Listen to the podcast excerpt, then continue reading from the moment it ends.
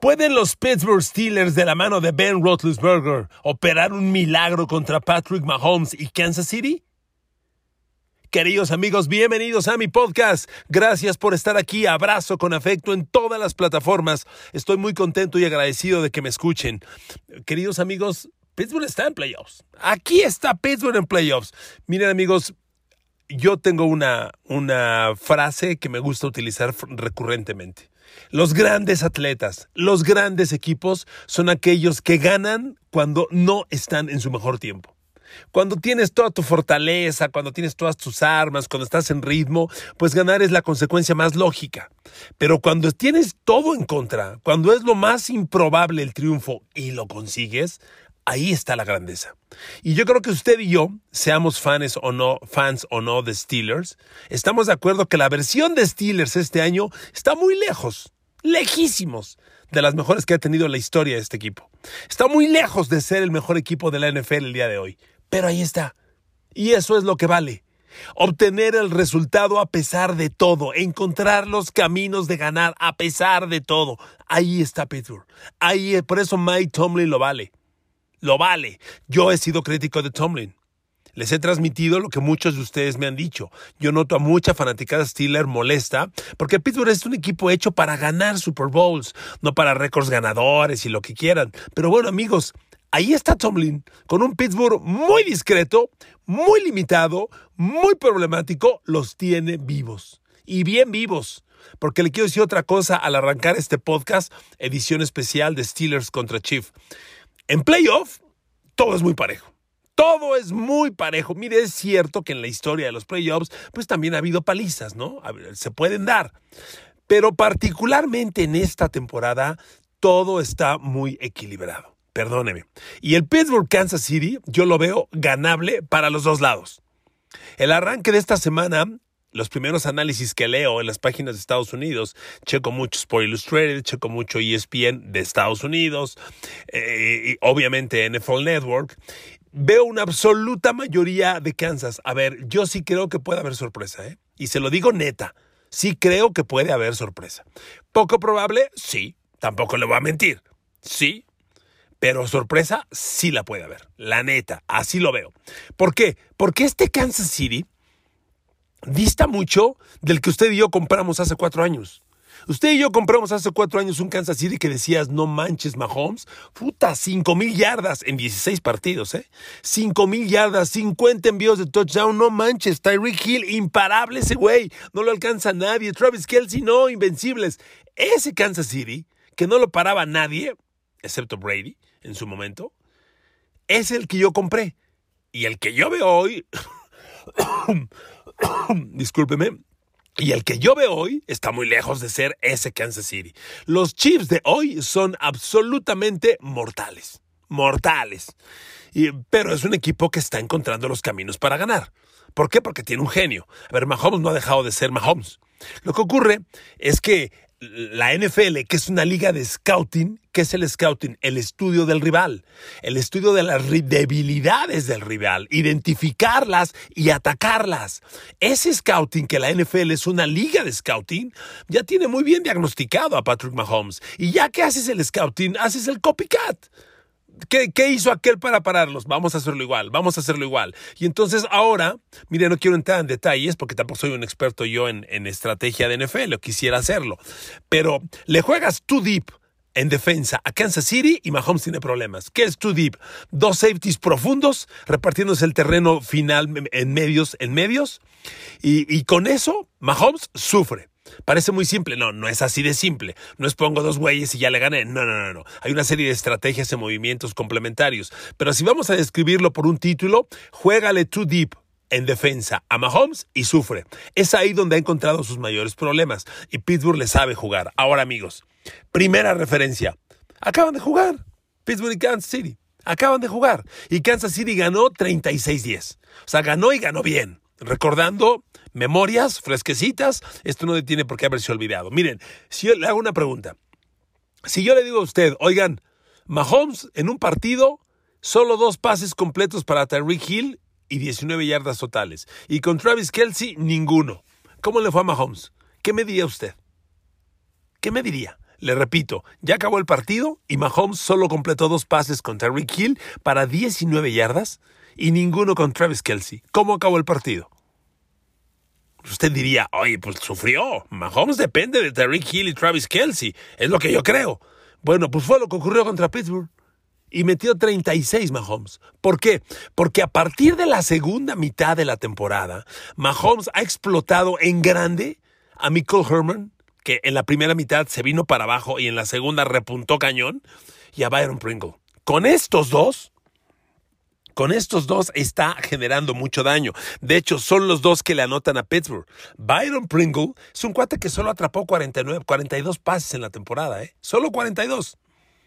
Eh, Herman atrapó 59. En el partido contra Pittsburgh, Byron Pringle, 2 de touchdown. Michael Herman, 1. Mahomes, 3 envíos de touchdown, 0 intercepciones. ¿Ok? Entonces, Mahomes tiene otras armas. Ok, bueno. Voy a otro punto. ¿Por qué le digo que Pittsburgh tiene posibilidades? Hay varias razones. La primera, ¿cuáles son, cuál es la gran debilidad del Pittsburgh que usted ve hoy? La más grande. ¿Cuál es? Yo creo que la línea ofensiva, lo hemos platicado usted y yo muchas veces. Si usted es de los que me hace el favor de escuchar mis podcasts regularmente, desde agosto les estoy diciendo, Pittsburgh tiene una de las peores líneas ofensivas de la liga. Y creo que los hechos lo han demostrado. Ok, si usted tiene una línea ofensiva mala, ¿cómo, cómo el rival puede explotarlo? Pues con un front seven, con una línea frontal defensiva muy poderosa. Y Kansas City no la tiene. El front seven de Kansas es de los más discretos de la liga. ¿eh? Hoy en día no espanta a nadie. Chris Jones, Frank Clark, William Gay, no espantan a nadie. Le voy a ser bien honesto. La línea frontal de Kansas City pasa por ser, yo le diría, ordinaria. De veras, de veras. Chris Jones tuvo una temporada aceptable, nada espectacular. El gar medio Gerard Reed no pasa nada, Frank Clark desapareció, Derek Nady no pasa nada. Y los linebackers, pues tienen lo suyo. A mí, me gusta mucho William Gay, que es interior con Anthony Hitchens, pero, pero no pasa nada, honestamente. Melvin Ingram, que lo trajeron de Pittsburgh, curiosamente, les ha funcionado muy bien. Pero amigos, no es gran cosa. Entonces, la gran debilidad de Pittsburgh no va a ser sobreexplotada porque no es una fortaleza de Kansas. Esa es una palomita para Pittsburgh. Dos, si, yo le digo que del lado, que del lado de los, de los Steelers, pues obviamente, obviamente está Big Ben con, con, sus debilidades, con su poca movilidad. Pero amigos, Big Ben ha encontrado caminos para mover el balón y lo ha movido respetablemente bien. Honestamente, lo que Big Ben ha hecho en el año y como rescató la temporada, como ganó el partido contra los Ravens, qué cosa. A ver, Pittsburgh le ganó los dos juegos a Ravens y fue ahí donde ganó los playoffs. El último, bueno, ese gol de campo de Chris Boswell en tiempo extra para calificarse, para ganar. Y el partido anterior que le ganó a Ravens, en el que Lamar Jackson falla la conversión de dos puntos. Ahí Ravens perdió el playoff y ahí lo ganó Pittsburgh. Entonces es una gran, gran virtud. Ah, y completo, completo lo anterior que le decía de las debilidades de Pittsburgh. Segundo, a pesar de que la defensa de Pittsburgh es muy poderosa y tiene como grandísima fortaleza presionar al coreback, oiga, 55 capturas de coreback es una bestialidad una brutalidad. Son casi tres capturas de coreback por partido. Nadie ni cerca en la NFL. Pero también tiene debilidades. La gran debilidad defensiva de Pittsburgh es parar la carrera. Si Pittsburgh enfrentara a Dallas, si enfrentara a los 49ers que andan muy bien corriendo el balón, a los Eagles, yo le diría aguas. Le van a correr el balón a los Steelers. Amigos, Kansas City no es un buen equipo corredor. No es un gran equipo corredor. De hecho, Edward Seller sigue tocado, no ha acabado de estar 100% sano. Entonces, Pittsburgh tiene probabilidades en este juego porque las dos grandes debilidades de Pittsburgh, que son su línea ofensiva y, la, y parar la carrera a la defensiva no son, no parecen ser sobreexplotadas por Kansas City. Y entonces eso equilibra el juego, ¿ok? Bueno, continuemos con los detalles. Yo creo que no hay, y no hay que buscarle mucho. Este juego se va a definir cuando Patrick Mahomes esté en el campo contra la cortina de acero. Ahí está la clave. Porque mire, cuando Pittsburgh tenga el balón, Big Ben lo va a mover. La defensa de Kansas City es totalmente mortal totalmente mortal. No pasan, no espantan a nadie. Pittsburgh no trae una gran versión ofensiva, pero Big Ben sabe que, que, podría estar jugando el último partido de su vida. ¿Y usted quiere, cree que se quiere ir con una derrota? Big Ben, si algo tiene, es dignidad. y va a salir a pelear con muerte. Iba a decir con madre, con las dos, con muerte y con madre va a salir a pelear este partido. Entonces, Pittsburgh va a mover el balón y va a meter puntos. Kansas City no va a blanquear a Pittsburgh ni cerca. Y Najee Harris va a ser factor. Porque Najee Harris ha tenido una gran temporada.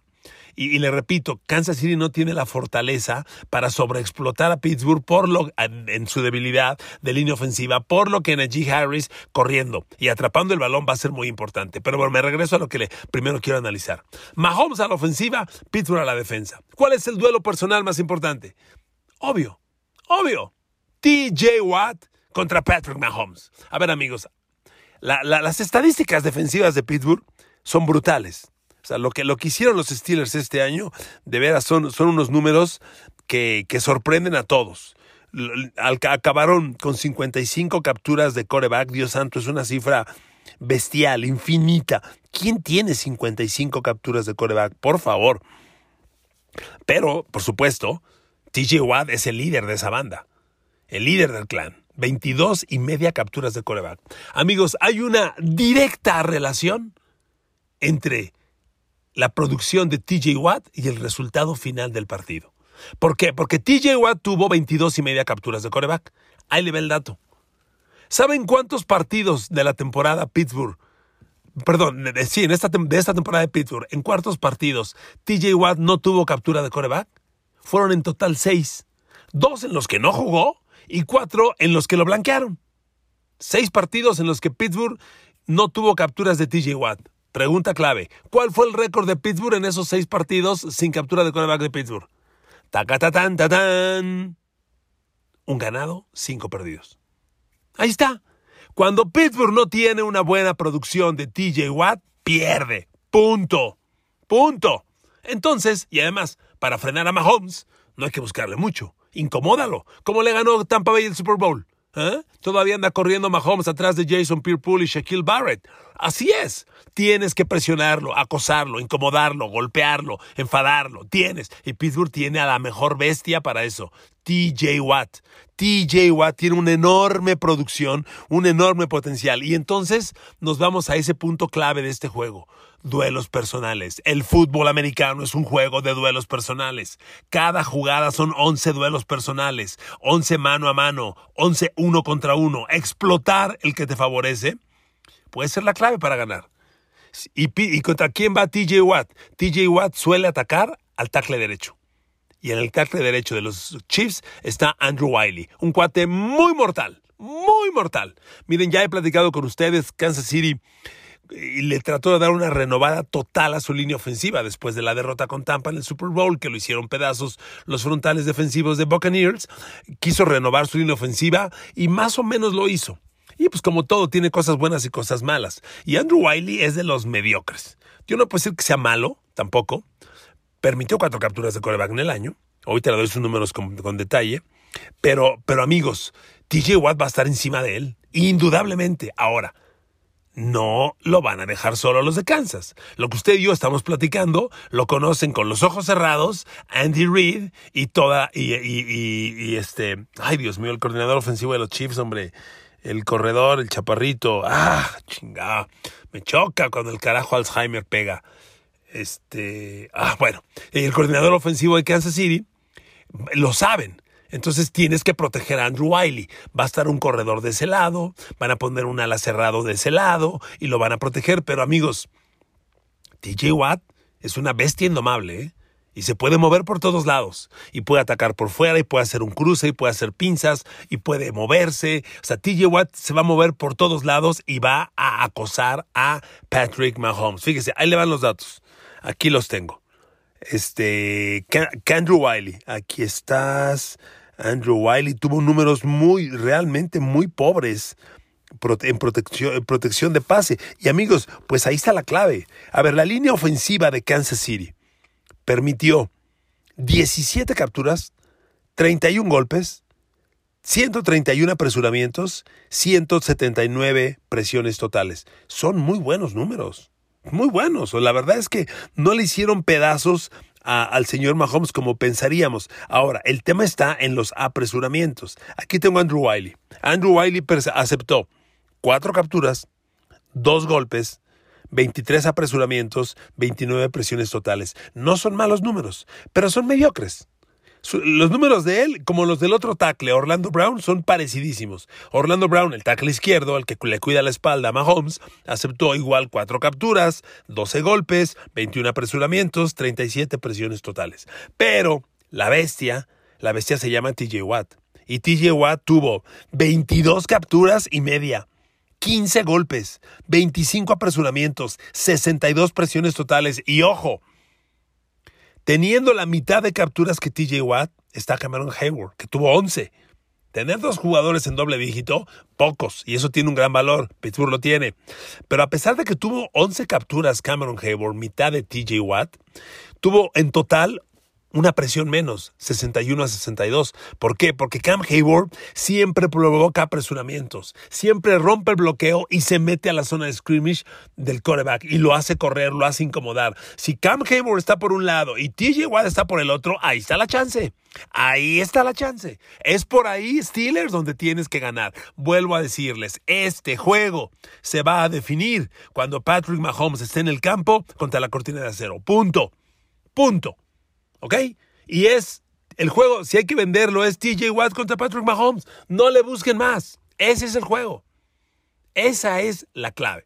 Y no está solo TJ. Cam Hayward aquí está. Y está bravo. Y tiene armas. Y el perímetro de Pittsburgh, fíjense, la defensa secundaria de Pittsburgh es de las mejores de la liga contra las alas cerradas. Es de las mejores. Y los números que vemos en el partido contra Kansas City que ya le mencionaba que ganó Kansas, lo demuestran. Travis Kelsey, cero recepciones. Ni siquiera le lanzaron pase. Entonces, amigos, esa es una buena nota. Ahora, Tyreek Hill anda tocado del tobillo. No está, y no es de hoy. Ya trae un rato. No ha sanado porque no lo descansan. Y hoy menos que nunca va a descansar. Entonces, el juego es Byron Pringle, Michael Herman. Y tampoco el juego terrestre. Yo no creo que a Pittsburgh le corren. Como se los dije en el podcast de ayer, hablando de Cowboys y 49ers. En los playoffs, correr es infinitamente valioso. Pero aquí, ni Kansas le va a correr a Pittsburgh, ni Pittsburgh le puede correr mucho a Kansas. Bueno, no lo creo porque no tiene la línea ofensiva a Pittsburgh. Yo no creo que el Chiefs Steelers tenga una gran actuación corredora. Si súbitamente la tienen, enorme factor a favor. Quien más chance la tiene es Pittsburgh porque anda en gran momento Najee Harris. Con todo y la mala línea, anda en gran momento. Por eso retomo el análisis del juego. Amigos, está muy parejo este juego. Muy parejo. Pittsburgh tiene su chance, claro que sí. A ver, no quiero confundirlos. Kansas es el favorito. Y buen favorito. Y bien merecido. Pero Pittsburgh tiene su chance, claro que sí. Por supuesto. A ver, ¿quién está más presionado? Si pierde Pittsburgh, ¿alguien se sorprende? Todos esperamos que pierda Pittsburgh. Si pierde Kansas, ¿alguien se sorprende? Puta, todos. La presión la tiene Kansas, que además tiene la casa. Fíjense otro dato. Patrick Mahomes todavía no juega un partido de playoff fuera de casa. Ha jugado todos en su cancha. Todos. Y aquí, bueno, pues aquí solo lo jugaría si juega la final de la conferencia americana contra Tennessee, que tendría que ir a Tennessee. Pero es increíble, ¿no? Siempre en casa Mahomes es una gran ventaja. Continuemos.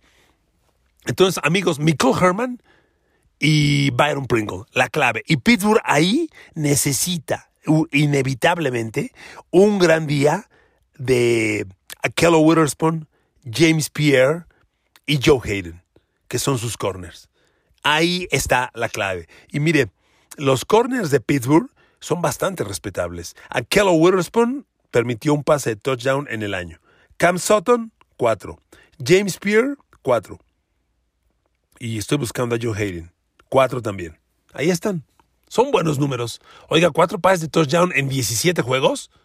Es un pase de touchdown cada cuatro partidos. Son muy buenos números. Muy buenos. Y ellos saben, claro, ahí está Tariq Hill, que es de cuidado. nunca vas a menospreciarlo.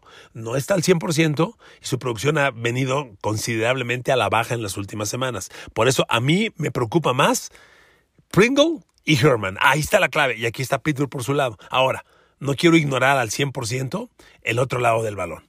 Cuando Big Ben esté en el campo, y cuando Kansas City tenga la defensa. A ver amigos, Big Ben sabe en cada momento que puede ser su último pase, su última carrera, su último momento en la NFL.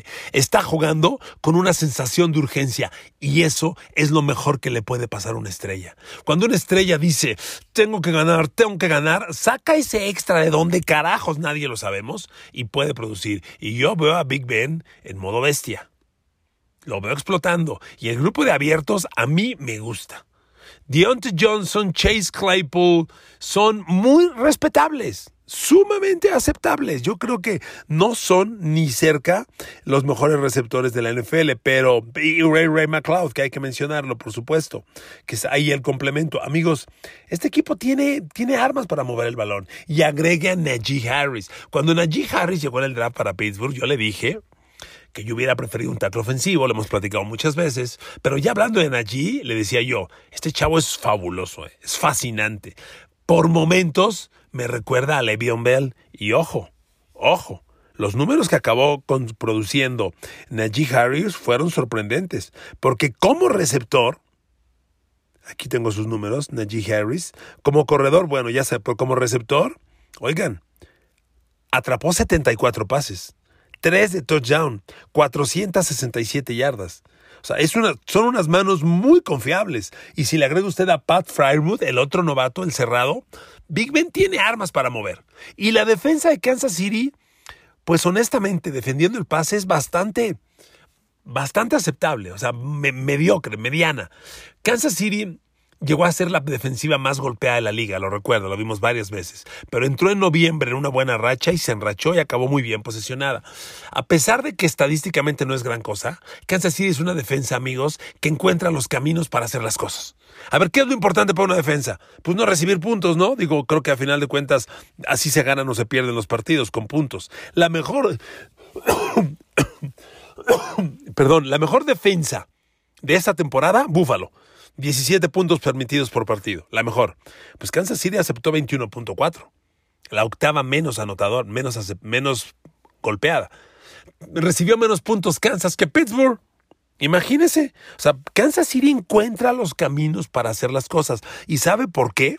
Porque la defensa de Kansas sabe robar balones. La defensa de Kansas City fue la cuarta de la NFL, la quinta en balones robados al rival. Dallas lideró con 34 balones robados, Dallas interceptó 26 y recuperó 8 fumbles, pero Kansas tuvo 29 balones robados, resultado de 15 intercepciones y 14 fumbles recuperados. Eso hizo a Kansas un equipo contendiente. Muchas yardas, muchas yardas, lo que usted quiera. Pero Kansas encuentra la manera de hacer el resultado. Si Pittsburgh tiene paciencia, si Pittsburgh explotan allí, explota Fryermuth y cuando menos piensa te ataca profundo con Dionte o con Chase Claypool, aguas, tiene las armas. Yo no creo que la línea frontal defensiva de, de, Kansas City le dé muchos problemas a Pittsburgh. Yo no lo creo. Y eso va a hacer que Pittsburgh esté en el juego. Amigos, nos espera un gran partido, un partidazo. Ojo con Pittsburgh. Ojo con Pittsburgh, está vivo, más vivo de lo que mucha gente cree. Reitero y concluyo, a mí me sorprende, todos los análisis de Estados Unidos están borrando a Pittsburgh del mapa, ni madres. Pittsburgh está vivo, bien vivo, puede ganar, tiene mucha chance de competir y por lo pronto le garantizo, va a dar un partido mucho más cerrado de lo que mucha gente cree. Que Dios los bendiga, gracias por escucharme, buenas, buenas tardes.